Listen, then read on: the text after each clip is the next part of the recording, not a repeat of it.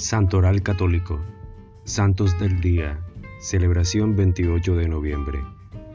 El Santo del Día es una reseña diaria de los santos guardados en la memoria de la Iglesia, historia de maestros de vida cristiana de todas las épocas que como faros luminosos orientan nuestro camino. San Santiago de la Marca, sacerdote franciscano, gran predicador con la severidad, ablandada por la clemencia Jaime, de la región de las Marcas, se hace franciscano en 1415 y es enviado a Europa del Este.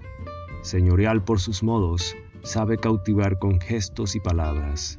Arremete sobre todo contra la usura y para combatirla crea los montes de piedad. Gracias, gloria a Dios.